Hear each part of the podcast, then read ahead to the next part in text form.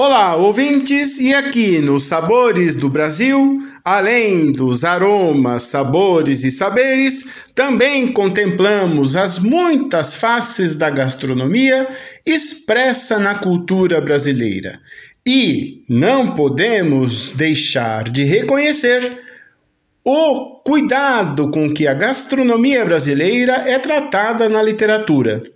E, dentre os muitos autores e autoras, poetas e poetisas, vale destacar a grande poetisa Cecília Meirelles.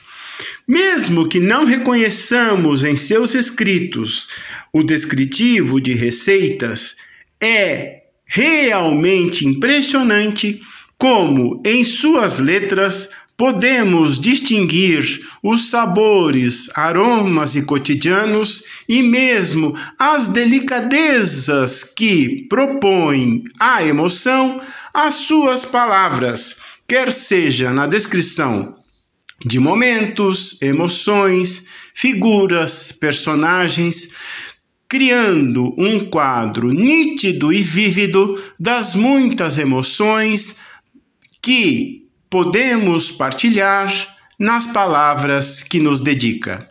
É de Cecília Meirelles que aprendemos a poesia do cotidiano nos jardins, a, a poesia do cotidiano no isto ou aquilo, uma de suas mais célebres poesias.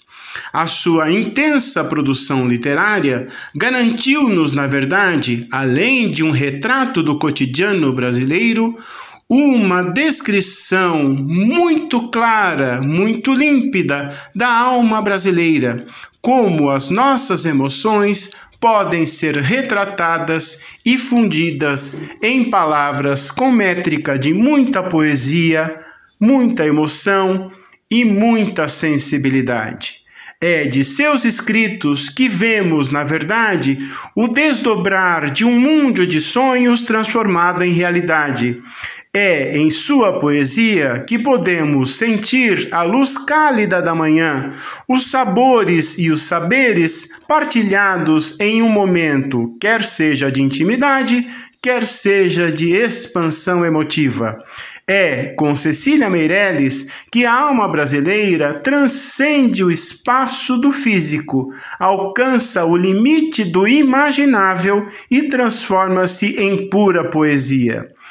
Mesmo que não contemple em seus escritos sequer uma única receita, podemos descobrir e sentir muitos dos sabores brasileiros.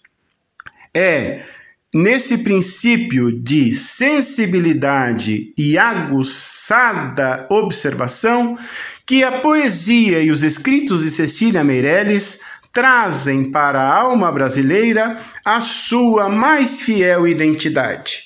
Podemos entender nos seus escritos como sentimos e vivemos o cotidiano, os prazeres da mesa partilhada, aquelas emoções que se escondem ou que se revelam, como os sabores de uma fatia de bolo, um bocado de fruta, um fundo de quintal, um belo jardim ou ainda as teimosias de uma menina teimosa.